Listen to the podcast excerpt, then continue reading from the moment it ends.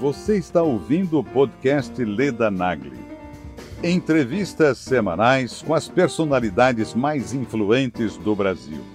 Para assistir às entrevistas em vídeo, acesse o canal Leda Nagli no YouTube. www.youtube.com/ledanagli. Só que não vendia nada essa empresa, absolutamente nada. Eu descobri que ter um produto bom não era bom, não era suficiente, eu não sabia fazer marketing. Falei assim, ué, se esse pessoal está tendo sucesso, eu também posso. Eu acho que hoje em dia o ativo que tem mais, maior, maior valor é o conhecimento. Eu não quero vender informação. Eu, Érico, não é a minha missão. Eu quero vender a possibilidade de transformação.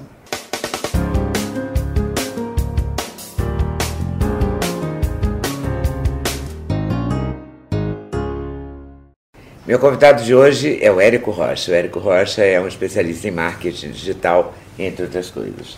Né? Um youtuber também. Tenho muitos títulos, né? Muitos títulos. Como é que isso tudo começa? Começa com leilão de imóveis, com mercado financeiro? Se a gente for falar quando começa, começa mesmo, foi é, quando eu, eu, moro em Brasília. Na, na, verdade, hoje eu moro em Brasília, nasci em Brasília. Só que aí meus pais, que vieram de uma classe média, classe média baixa, falaram assim: filho, você tem que estudar para não passar as dificuldades que a gente passou. E eu estudei, estudei, depois fui para faculdade, faculdade, depois arrumei é, um estágio na Alemanha. Na verdade, minha esposa arrumou um estágio na Alemanha para lá, estava indo para lá. E aí eu dei um jeitinho também, porque na Alemanha tem muito alemão. E vai saber se ela ia gostar de um alemão lá. E aí nesse processo. Você tem um jeito meio alemão também. Ah, né? pois é, claro. mas. Ainda bem, né? Mantive a namorada, na época, hoje esposa. Mas aí eu fui atrás. Chegando lá, eu comecei a prestar. É, arrumar trabalho, né? Depois do estágio, tentei arrumar trabalho e a empresa me contratou. A gente voltou para o Brasil, ainda como estudante, e essa empresa me contratou de volta. E eu faço, aí começo a trabalhar escrevendo software de cálculos de preços de títulos de dívida pública europeu, coisa Nossa. que é a coisa mais louca do mundo, né? É. Basicamente, a, a, os bancos compravam e vendiam dívida de países ou empresas europeias e eles precisam saber quanto que vale essa parada e eu era uma das pessoas que ajudava a mesa a descobrir esse valor. E estava tudo muito bem. De, é, da Alemanha a gente foi para Londres e eu comecei a ganhar muito dinheiro, que era muito dinheiro para mim, não era rico não, mas era muito dinheiro. Eu ganhava em, em um mês o que o meu irmão mais velho, que estudou na Unicamp, trabalhava com satélite, ganhava em um ano. Então assim, eu tinha tudo para ter uma feliz. Tinha acabado de comprar meu apartamento em Londres, morava lá com a minha a, a, ainda namorada, mas até então hoje esposa, né? E, e, e era, era o orgulho da minha mãe. Minha mãe só falava: Ah, meu filho. Minha mãe tem uma voz fina.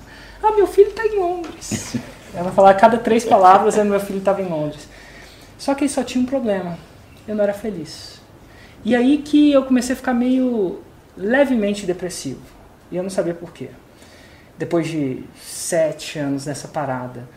E, e, nesse processo que eu fiquei meio depressivo, não, não queria acordar segunda-feira, era para estar tá tudo certo na minha vida e não estava. Não sei se você já entrevistou alguém que era tinha tudo, mas não estava feliz. Eu comecei a procurar curso de desenvolvimento pessoal e nessa procura eu descobri que o que eu queria ser mesmo era empreendedor. E que eu descobri também que aquele, daquele sonho que eu estava vivendo de, estar no emprego, na verdade de estar num contrato com esses bancos, morando numa cidade de Londres, grande, era o sonho dos meus pais. E eu tinha feito o possível para seguir aquele sonho. Eu queria ser um bom filho. Mas não era o meu sonho, que eu queria ser empreendedor. E para minha mãe e para meu pai, empreendedorismo era coisa do capeta mesmo, no, no cego de mochila mesmo. E veja bem, são funcionários públicos, estavam em Brasília, e meu avô faliu, meus primos faliram, então minha mãe falava assim: Meu filho, presta concurso pro Senado e amarra o burro na sombra. Eu criei vocês três tudo, dei curso de inglês para vocês, faz isso. E empreendedorismo era coisa ruim mesmo, coisa ruim mesmo. Empreendedorismo era em Brasília, não sei se você já teve a, a noção, meus colegas todos daquela época estão no governo, trabalhando. A gente é doutrinado a prestar concurso. Aos 5 anos de idade a gente ganha, em vez de ganhar um carrinho, a gente ganha uma apostila de concurso para para começar a prestar. E aí, mas aí nessa parada, nesse curso, na intensidade da parada, eu não foi exatamente logo depois, mas eu sou encorajado por mim mesmo a pedir demissão.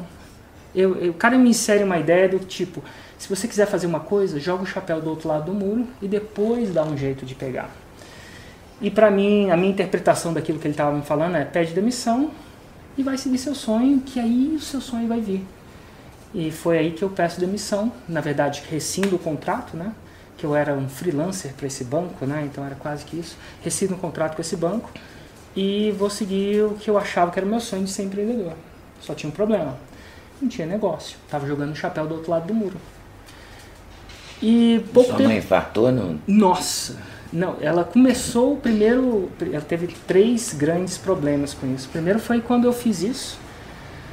Só que no dia, no dia seguinte, eu nem contei pra ela. No dia seguinte, quase que no dia seguinte, eu me arrependo. Sabe, eu, meu Deus, o que, que eu fiz? Eu tenho um emprego, ganho bem.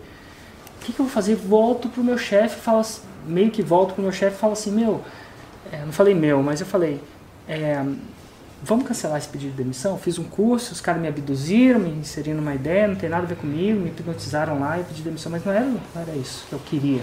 Cancela aí que eu volto a trabalhar aqui. Aí meu chefe falou assim, não, não vou cancelar não, Érico, porque é o seguinte, você não fez isso caladinho comigo. Você fez isso aqui, pediu demissão e sai contando pro departamento inteiro que agora você vai seguir seu sonho, que isso aqui não é ideal. Então, se, se eu deixo você voltar, se eu deixo você voltar, isso vai virar, uma, vai virar uma festa. Todo dia alguém vai fazer um curso de desenvolvimento pessoal, pedir demissão, vai pensar que isso não é brincadeira. Então, agora vai. Nisso eu volto, falo com a Ju. Ju, calma. Ju é minha esposa. Calma. Pedi demissão, mas vai estar tudo certo. É, eu vou arrumar outro emprego. Isso tudo acontecendo muito rápido, né? A Ju falou assim, não vai não. Vamos tirar três meses de férias?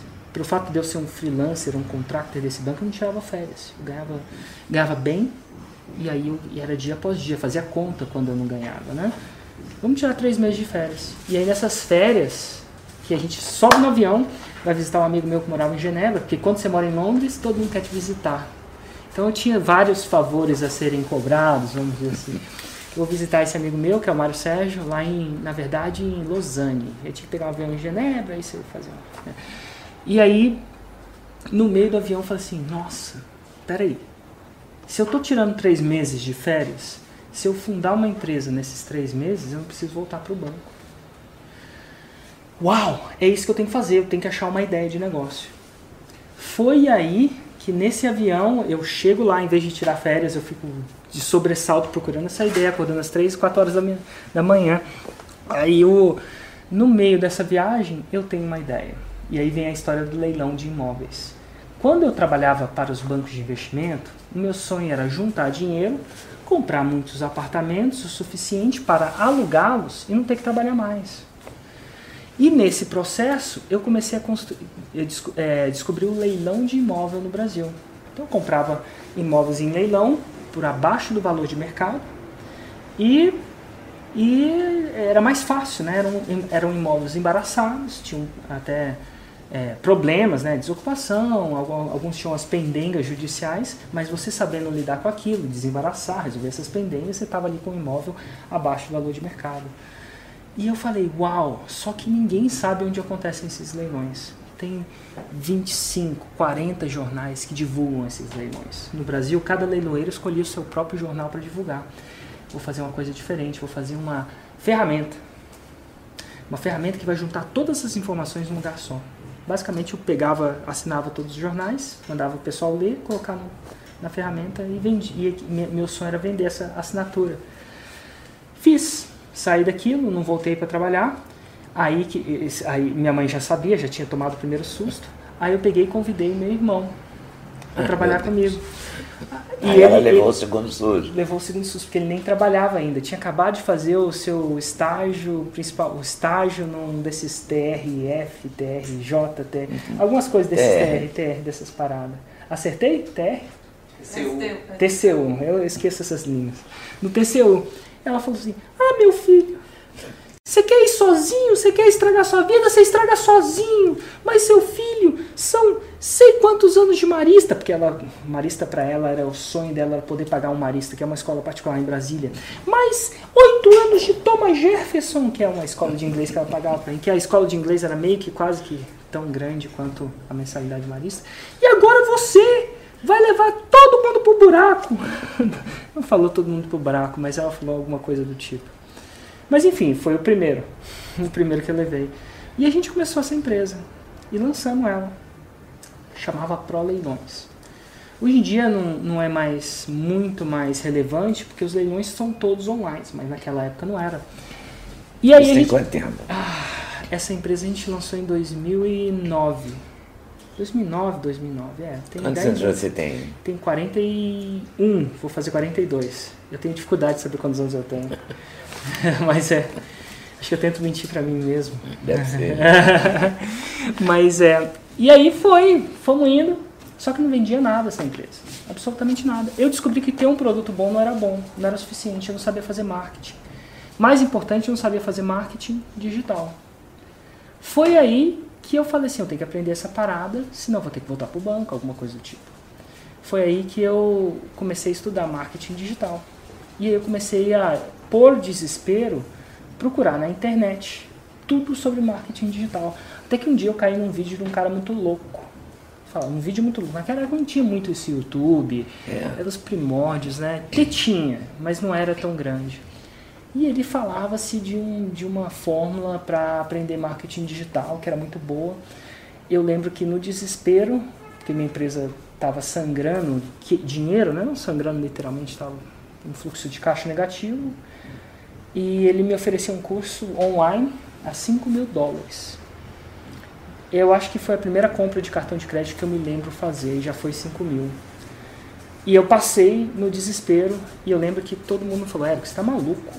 É um esquema da, sei lá de onde, 5 mil dólares passar, você tá maluco. Eu falei assim, olha, daqui a pouco, se isso não der certo, quem vai voltar pro banco sou eu. Então, eu quero, deixa arriscar. E eu vou passar os próximos 10 anos fazendo o que eu não gosto para tornar quem não quero. E eu preciso exaurir todas as possibilidades. Eu não, não conseguiria me perdoar se eu não exaurisse. Passei tranquilo, fui lá tinha um encontro dos alunos ao vivo, né? Então o curso era todo online, mas tinha um tinha um presencial. Tinha um presencial que não era o curso em si, mas era mais que e eu fui em fevereiro de 2010. E eu meio que fiz o curso desacreditado também. E onde então, esse curso? Fisicamente? Era, era online. Era Sim, mas esse encontro presencial foi onde? Los Angeles. Los Angeles. Isso foi com o Hugo. Era 5 mil dólares, mas aí a gente gastou mais uns 5 para eu ir de Londres, uhum. ele pro Brasil, hotel, voltar. Só que no curso, quando eu encontrei aquela galera lá, isso era em 2010, não, era fevereiro de 2010, 2010. já. É, eu vi pessoas tendo sucesso com essa parada. E quer queira, quer não, eu, quando a gente vê pessoas tendo sucesso, a gente se julga. Será que eu consigo? Será que ele tem sucesso porque ele é muito mais inteligente, menos inteligente, com mais background ou não? Enfim. Mas eu senti que as pessoas que eu me considerava é, mais inteligente que, e é quase arrogante falar isso, mas é a verdade que eu, que eu pensava nisso, falei isso, ué, se esse pessoal está tendo sucesso, eu também posso. É, é basicamente isso que eu falei. Voltei para o Brasil, assim, a ficha caiu. A, a, parecia que eu tinha uma certeza, entendeu? Uma certeza que ia dar certo. Voltei 23 de março de 2010, esse dia eu não esqueço. Relancei minha assinatura dos Problemões em sete dias a gente fez o famoso que a gente chama de seis em sete, que são seis dígitos de faturamento. Lá em inglês fala six figures, né, 100 mil reais em sete dias. Foi bem mais, inclusive. Primeiro dia, primeiras horas era 32 mil reais.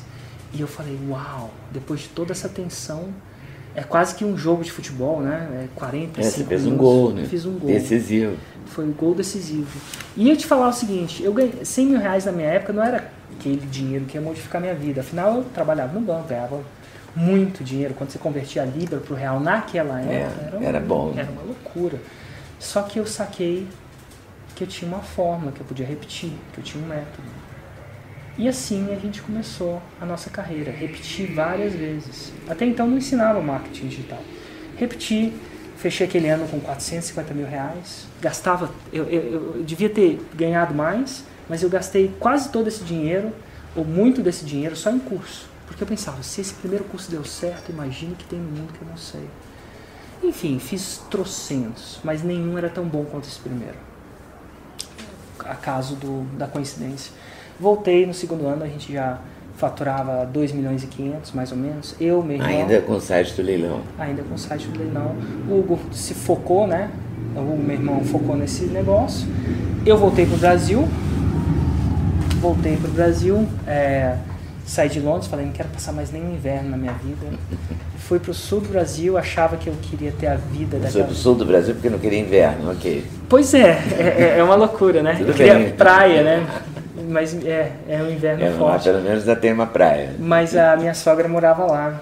E eu tinha um filho pequeno, eu falei assim, agora eu fico perto, perto da sogra, porque ela me ajuda a cuidar, né? Pra gente É. sair à noite. Só que não, a gente chegou lá, a sogra vazou. É mesmo? Não foi. A, a história oficial não foi por causa da gente, mas todo lugar que a gente muda pra perto dela, ela vai pra outra cidade. e elas gostam, adoram passar férias. Inclusive, eu tô lá, né, em Brasília, passando férias com meu filhos, meus filhos, né?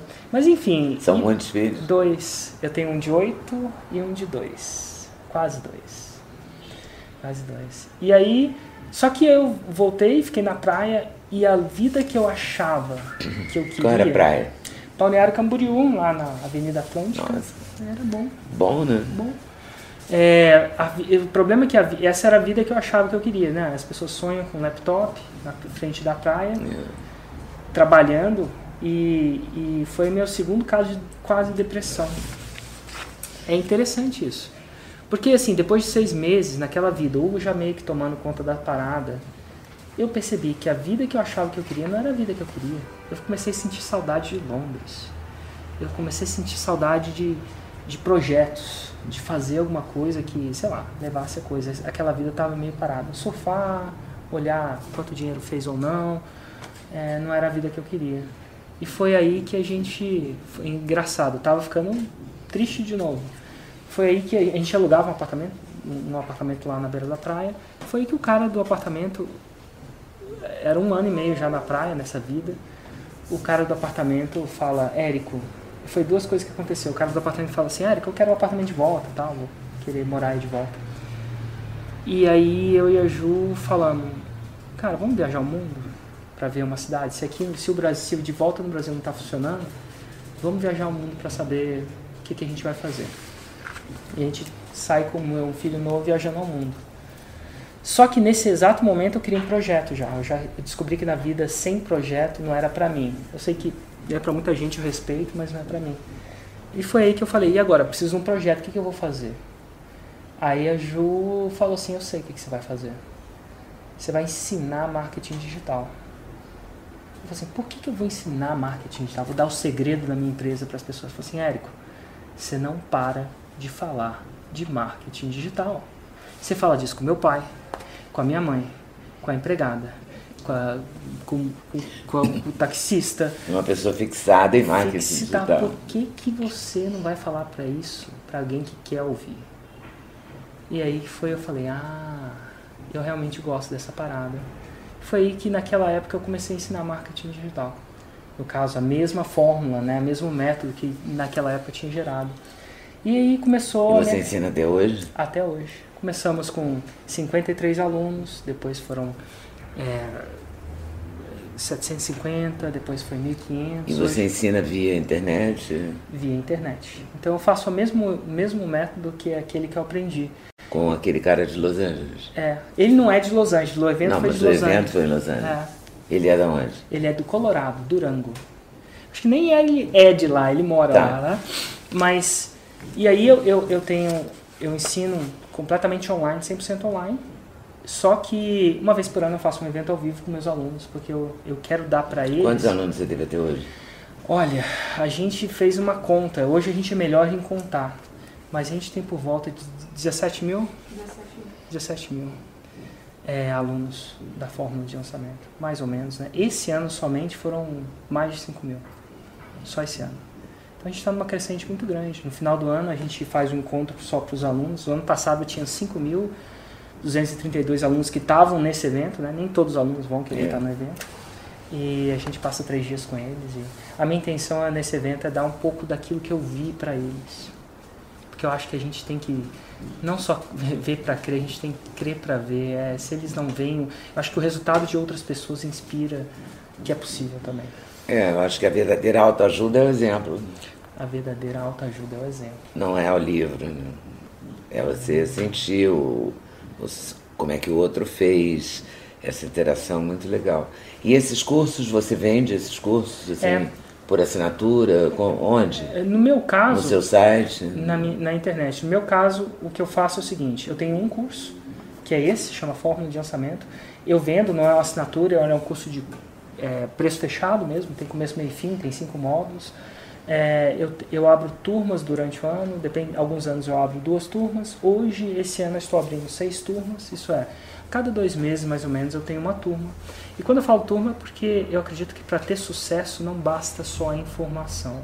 Você precisa da comunidade, você precisa de resolver dúvidas, você precisa da inspiração, é isso que você fala, a verdadeira autoajuda é o exemplo. Né?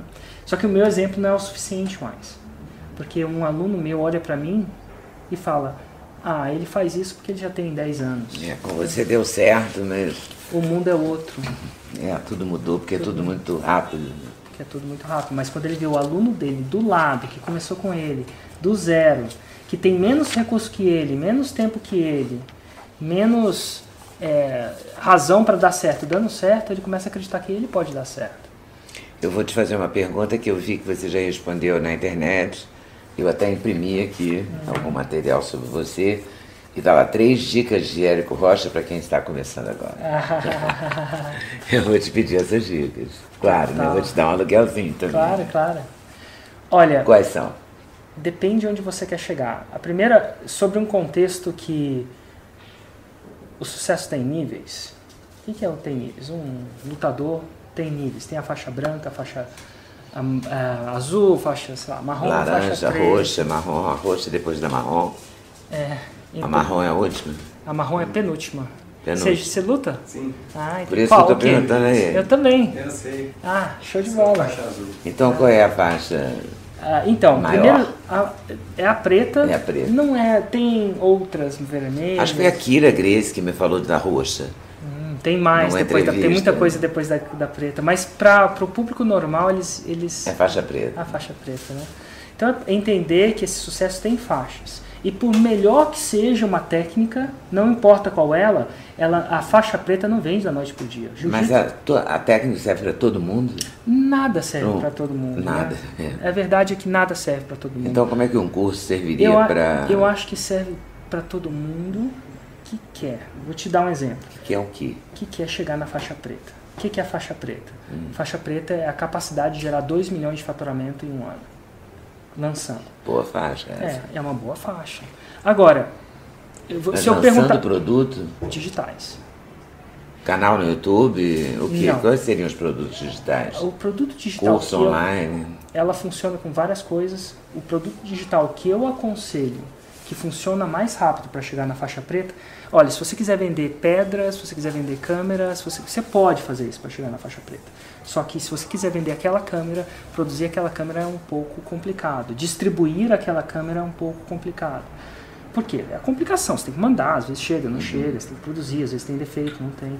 Eu acho que hoje em dia o ativo que tem mais maior, maior valor é o conhecimento.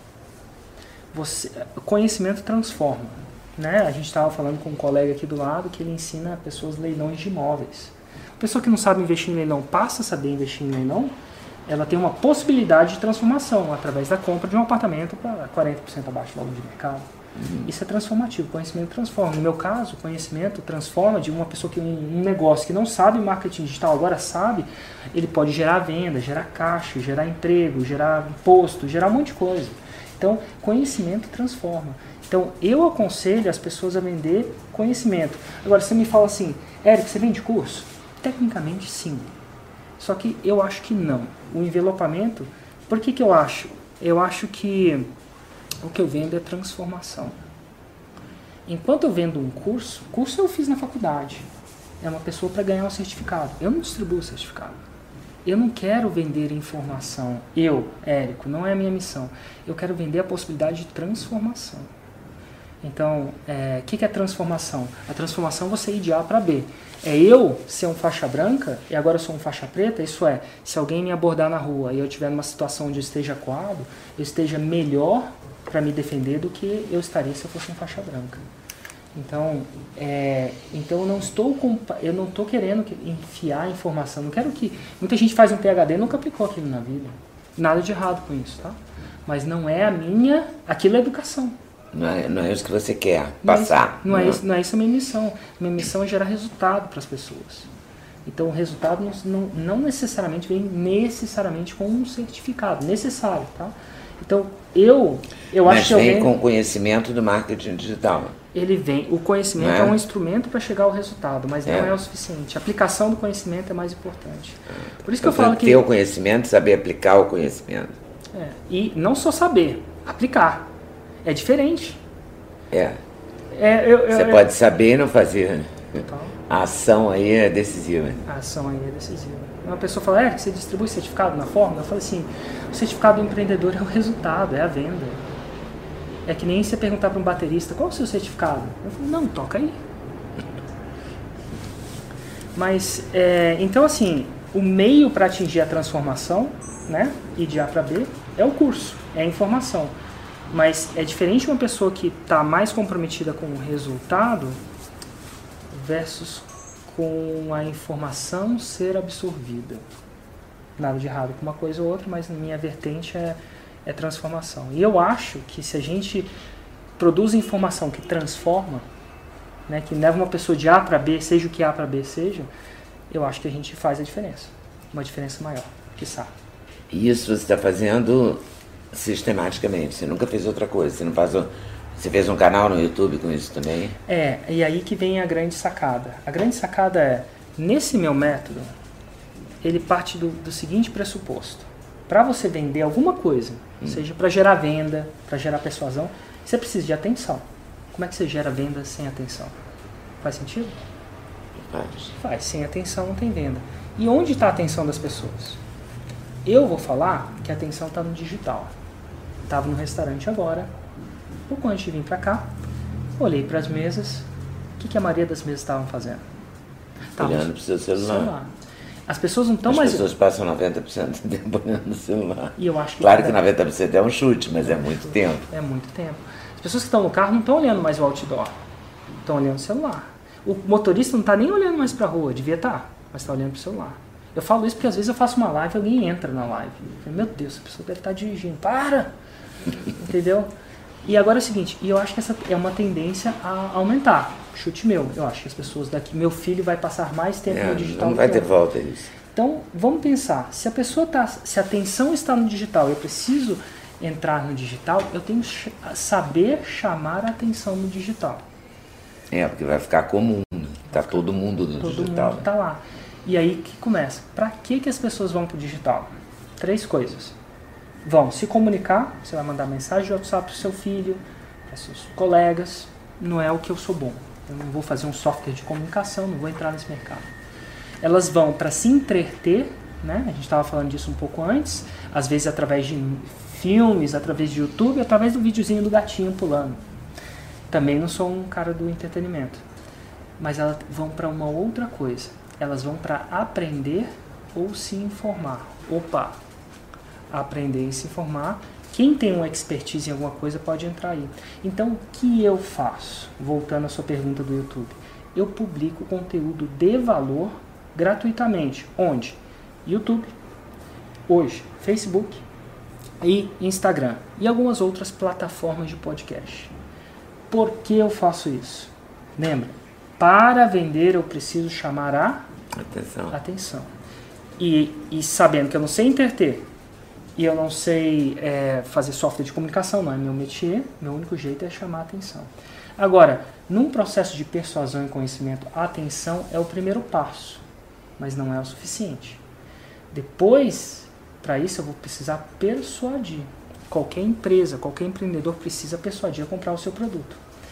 E para persuadir, é mais fácil quando você tem um relacionamento.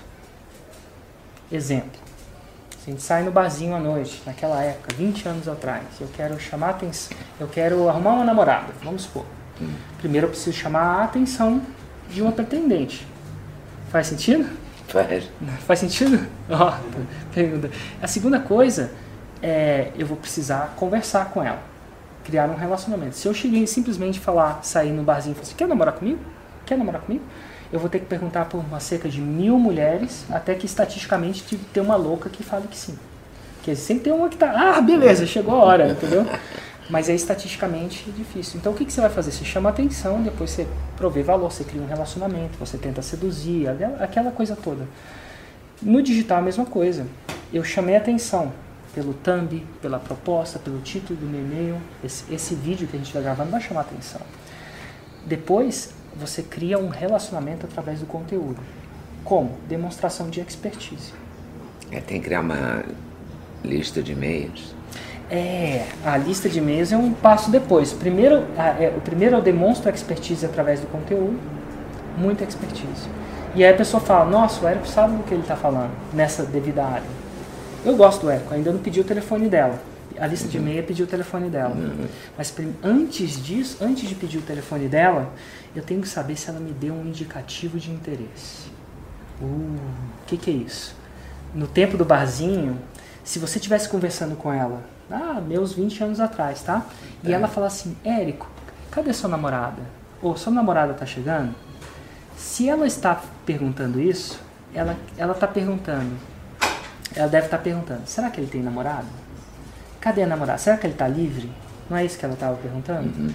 E se ela está perguntando isso é porque ela está Interessada. Interessada. Senão não estaria normalmente é. perguntando. Isso é um indicativo de interesse. Mas ela não está falando, Érico, quer namorar comigo. Ela está sendo indicativo indireto de uhum. interesse. Mas qual. E aí você fala: opa, ela está interessada em mim. Eu vou pedir o telefone dela, porque eu quero encontrar ela de novo. No digital, as pessoas. Você vai pedir o e-mail. É, mas eu só peço e-mail se ele me der um indicativo de interesse. Tá. Qual que é o indicativo de interesse no digital? Não é se ela curtiu, não é necessariamente se ela comentou, as, as, as pessoas mais... Qual mais... é o indicativo então? Essa que é a grande sacada que demorou para entender. O tempo que ela gasta comigo. As pessoas que compram não necessariamente são as que comentam. As mulheres que estão interessadas não necessariamente são espalhafatosas em dizer que estão interessadas. Elas guardam isso para elas. Só que é o seguinte, o maior ativo das pessoas hoje, aquilo que elas mais valorizam, não ser os bens materiais, né, ou a família, é o tempo dela. Ninguém tem tempo, Leda. Então, quando ela gasta o tempo assistindo, ela indiretamente. Olha só, pessoa, imagina uma pessoa agora, nesse exato momento, olha que surreal. A gente deve estar com o quê? 10, 15, 20 minutos de entrevista, não sei ao certo, para mim o tempo Acho que tem mais. Tem mais. Se a pessoa ficou até aqui, ela, sem falar uma palavra, ela falou: Eu estou interessada no marketing digital. E para essa pessoa eu vou pedir o telefone. Uhum. Então, quando eu publico um conteúdo, eu sim olho as, as curtidas, isso é mais métrica de vaidade. Isso é mais métrica que o mundo vai falar, ah, o Érico tem um milhão de seguidores, ou isso, aquilo. Mas isso não é o que paga as contas. Sabe o que, paga as contas? Não, é eu ver quem as, que pessoas, vamos supor que aquela pessoa que está ali, ela assistiu 30 minutos do meu vídeo. Eu falei assim, ela está interessada em mim. Sem falar uma palavra, sem fazer um comentário. E aí eu faço um re marketing, isso é um mar, isso essas ferramentas dão para fazer. Eu falo assim, ó, você quer assistir um workshop meu? E por que um workshop?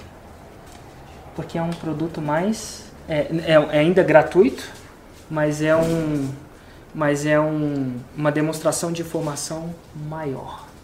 Então lembra que eu pego, mas para isso eu preciso do seu telefone, não o telefone, o seu e-mail. Então se a pessoa passa muito tempo, é, é o primeiro encontro. É o primeiro encontro. Aí eu chamo ela para o primeiro encontro, mas para o primeiro encontro eu preciso do do e-mail. Do contato. Do contato. E-mail, telefone. Que não vai ser o telefone, vai ser o e-mail. Eu peço os dois hoje. É. Mas o e-mail é que mais funciona, acredite ou não. Isso é um dos maiores. É um dos maiores é, erros que as pessoas cometem. Porque ninguém lê e-mail mais. As pessoas falam que ninguém lê e-mail, né? Fala, eu não entro no e-mail porque Aí você, você mandar um WhatsApp. O problema é o seguinte, diz, aí elas não pedem e-mail porque acham que ninguém lê um e-mail. E o fato é que o e-mail que gera mais venda. Sabe por quê? Porque as pessoas não leem e-mail mais para bobagem. Antigamente gente, as bobagens vinham no e-mail, né? As correntes. Hoje em dia não vem. Onde que vem as correntes? Os No zap. No zap. Onde está o grupo da família? Bom dia, bom dia, bom dia, bom dia, bom dia. No zap. Agora o e-mail é o seguinte, quando você compra uma passagem de avião, onde ela chega? Onde é que ela chega? No e-mail. No e-mail. Você compra um ticket de um concerto? É, você é obrigado a ler o e-mail para ver o que chegou de importante. Exatamente. Então o e-mail tá, tá ficando um lugar que é matador. Mais mas- seletivo, né? mais seletivo. Então o e-mail ainda é o mais poderoso. Isso, e ó, eu pego o WhatsApp também. E aí o que, que acontece? Aí eu levo ela para o encontro. O encontro é mais informação. Aí eu posso ser O mais encontro será o workshop. O um workshop. Eu demonstro mais conhecimento ainda. Mais tempo. É como E quando é que você pega mesmo? Aí eu faço uma esperar. Ou que você começa a namorar, digamos assim. Uma- um- quando é que eu dou o bote? É, quando é que você dá o voz? eu dou bote quando, eu- quando ela passa por esse processo, ela está propensa a aceitar o bote. Faz sentido? Ela passou por, ela deu muito indicativo de interesse. E o bote é o que eu chamo de lançamento. Já é uma sequência onde o que eu falo é extremamente estruturado e feito para persuadir. É, Mas aí já é o curso. não, é o bote. Ainda não. É o lançamento. É, o lançamento não é o curso. Depois que ela me paga, ela ganha o curso. Mas para ela E o comprar. que é o lançamento? Lançamento é o seguinte. Lembra aquele curso que eu fiz lá atrás? Alguém entendeu uma sequência de conteúdos. Uma sequ... é, A gente pode até entender isso. O lançamento é um bônus? Não. O lançamento é um processo de venda. Um processo de venda otimizado para que a pessoa faça uma decisão, entenda o que é o produto, entenda o valor do seu produto e faça uma decisão num curto espaço de É tempo. um noivado? Não. É o lançamento. Porque ela já é aceitou uma- te namorar, Hum, né? Ela já foi no workshop. entrando, en- entrando nisso, na hora é quase o vamos lá, o cara vai pedir em casamento, não vai? Hum, vai. Ele quer pedir. Só que ele não quer pedir de uma maneira que ela fale que não. Ele sabe que ela está propensa a falar que sim, mas o que, que ele faz? Leva ela para um lugar legal. É que aqui no Brasil não Promove tem. um encontro, Promove um encontro, uma compra cena, um anel, né? compra um anel, pensa num monte de coisas bonitas para falar, abre em público um anel e fala: Você é a mulher da minha vida, quer casar comigo? Naquele momento ela tem que falar que sim ou que não, ou que talvez não sei, que talvez seja um não por si só. Mas é uma oferta, né? Uma oferta quase irresistível. É o lançamento. Esse é o lançamento. É. Mas eu, podia explicar muito mais por que, que ele converte tanto, mas fazer o lançamento é o que gerou o 6 em 7. Não sei se você já viu o lançamento dos filmes que as pessoas fazem fila para ver o filme, sendo que daqui a uma semana ele poderia ver o filme sem fila. Uhum. Por que, que elas fazem isso? Não sei, elas são agoniadas, eu acho. É Eu orquestrado. nunca entendi direito isso. É isso que eu sou expert. e é por isso que os meus os faturamentos dos lançamentos, eles são intensos e curtos, mas muito intensos. Às vezes é é capaz de se faturar um ano de vendas em sete dias, se você orquestrar um bom lançamento. Mas a arte de orquestrar lançamentos é a minha especialidade. De gerar essa frenzy, de gerar, gerar esse desejo íntegro, mas gerando desejo. É íntegro o lançamento do filme? É super íntegro. Ele fala como é que a coisa vai ser, você fica maluco e. Mas ele E paga por isso e vai lá fazer o curso. Total. E daí resulta no Érico Rocha, Resulta o no empreendedor digital, o, o rei do marketing digital, rei do marketing, rei dos lançamentos, né? rei dos lançamentos. Digitais. Mas é- eu, dentro do E as marketing, empresas te contratam para lançar produtos? elas já quiseram me contratar. Você não aceitou? Não, e eu explico por quê. Lá atrás, lembra da ideia do banco? Eu já tinha, de, já tinha dinheiro. Não era, não era rico, mas eu, era- eu já tinha muito dinheiro. Então quando eu saí daquilo, não era por dinheiro. Aí eu fundei a primeira empresa, o Pro Leilões. Me deu mais dinheiro ainda. Já tinha abundância. E quando eu lancei lá atrás a ideia de fazer o marketing digital, eu queria fazer uma coisa que fazia meu coração cantar. Te desse prazer. Total. E o projeto Lançar um produto não te daria prazer. o projeto educacional me dá muito mais prazer. O projeto de dar na mão de empreendedores uma ferramenta que eles vão levar o projeto deles para frente me dá prazer. Hoje, daqui do restaurante até aqui, duas pessoas me pararam na rua. Uma foi no posto de gasolina que estava entre o restaurante e o hotel, que a Priscila e o Hugo, que estão comigo, vão fazer o check-in. Ela falou assim: Érico, te pararam, posso tirar uma foto? Cara, você modificou a nossa vida. Minha vida era assim, agora é assado. Posso tirar uma foto? E isso para mim é viciante, porque eu tenho uma pessoa que eu não conheço, me para na rua, não para me tirar uma foto porque é uma celebridade ou uma coisa assim, para agradecer. Porque eu acredito que empreendedorismo gera muita coisa, gera uma transformação tão grande na vida da pessoa quando ela aprende a vender de uma maneira íntegra, sem esqueminha, sem mentirinha, sem passar na perna, sem uma palavra que é dita com, com segundas intenções para enganar, com integridade e honestidade, a pessoa pô, passa a ter abundância em casa, ter isso e as milhares de pessoas que fazem isso é muito legal. Eu fazer isso para uma pessoa, para uma empresa que pode me pagar, também é legal. Não, não, quer dizer que é ruim, mas não tem esse efeito de transformação. É uma, é uma atitude muito mais comercial. Então, o meu projeto no Brasil é um projeto educacional. Eu não eu não tô aqui para dar o peixe. Eu tô aqui para ensinar a pescar. Nada de errado dar o peixe. Inclusive, eu ensino as pessoas e falo, vai lá e vai lá e presta serviço para essas pessoas. Eu falo isso. Mas o meu projeto, o que eu quero deixar. Pessoal é que não é. Meu projeto é educacional. Eu, eu tenho. Meu tesão é ensinar as pessoas a fazer. É quem não tinha nada para dar certo, fazer e dar certo. E sua mãe se conformou? Não. eu acho que a minha mãe é minha mãe é uma coisa de louco, né? Eu, eu, eu, eu uma vez eu levei ela. Que você desencaminhou um irmão só, mais um. Eu levei o outro também. Também. Total. Ela deve ter ficado muito feliz. É, hoje em dia eu levei ela num evento meu e. Ela já ficou orgulhosa. E já ficou muito orgulhosa. Eu acho que ela estava lá no meio e as pessoas não só agradeciam a mim, agradeciam a ela, né? Por ter, enfim, é, indiretamente, enfim, feito isso. Só que eu, uma vez eu fiz uma brincadeira com ela. Ela mora numa fazenda. Eu fiz uma brincadeira, voltei desse evento, fui com ela. Falei assim, mãe, vou te falar uma coisa, brincando, né? Ela não sacou que eu tava brincando, mas eu falei, mãe, é eu acho que eu vou largar, largar tudo agora, eu vou prestar concurso no Senado. A senhora me ajuda a pagar o cursinho? E eu pensei que ia ser a maior brincadeira do mundo. Ela falou assim: Ah, meu filho, graças a Deus! Seguinte, é, dinheiro na mão é vendaval. Meus que pais. o sonho dela continua sendo você um TCU da vida. Eu acho que sim. Ela no TCU eu não sei, mas no Senado. No ela, Senado seria ela, a glória. Seria a glória. você vê que a gente nunca atinge a satisfação total dos pais. Eu né? falei, você pode persuadir o mundo inteiro, menos a mãe. Menos a mãe. que me ensinar Bom, bem dar agora, um curso. Você agora tem a missão dos seus, com seus filhos, né? Vamos ver se você vai fazer sucesso com eles. Eu fico pensando se eles vão me imitar na, na televisão com uma voz fina. Ah, meu filho! Mas é interessante, né? Que antigamente, para ganhar dinheiro, a gente tinha essas, essas profissões é, normais, né? Tipo médico, advogado. O meu filho teve um, meu filho de 8 anos teve um, uma parada na barriga, tal, sentiu muita dor. E aí levamos para o médico, o médico deu alguma coisa e deu certo. E ele saiu de lá do médico, ele com a minha sogra, estava com a minha sogra, né? Saiu do médico e falou assim: Papai, eu quero ser médico. Só que é o seguinte, eu tudo de bom, assim, tá tudo bem.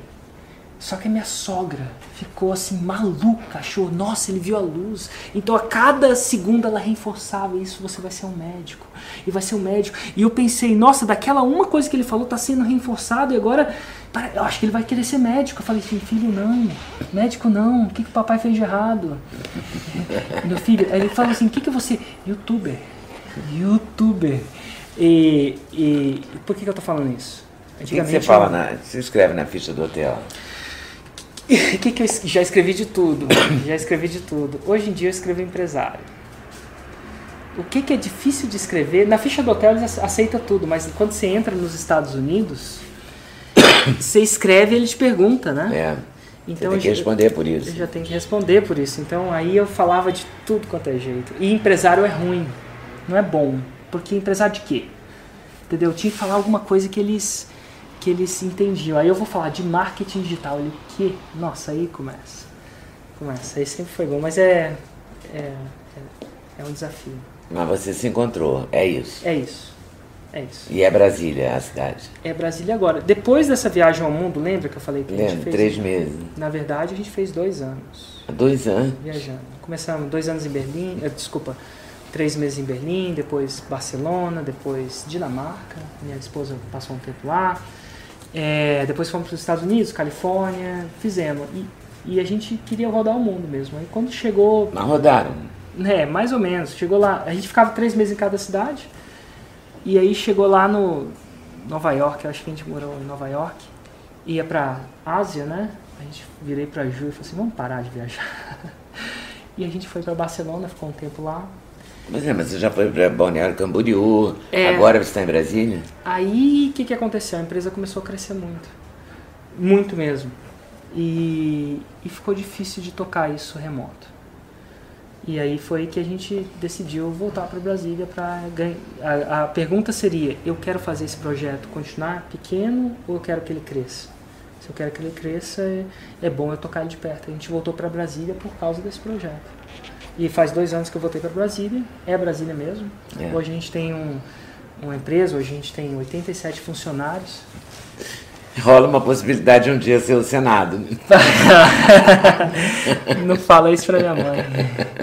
Ela, ela, eu, eu, acho que não vai rolar. Não. Valeu, Eric. Muito obrigado. Obrigado, Leo. Pela, por ter vindo aqui, por ter falado tudo isso, contado a sua história. Essa caneca é uma brincadeira da gente, um símbolo do canal. Uau! E, e é isso aí. Vou pedir para você se inscrever, apertar o sininho, é, compartilhar, dar like, todas aquelas coisas que todo mundo fala. E voltar no próximo vídeo, que também é importante. Valeu? Até mais.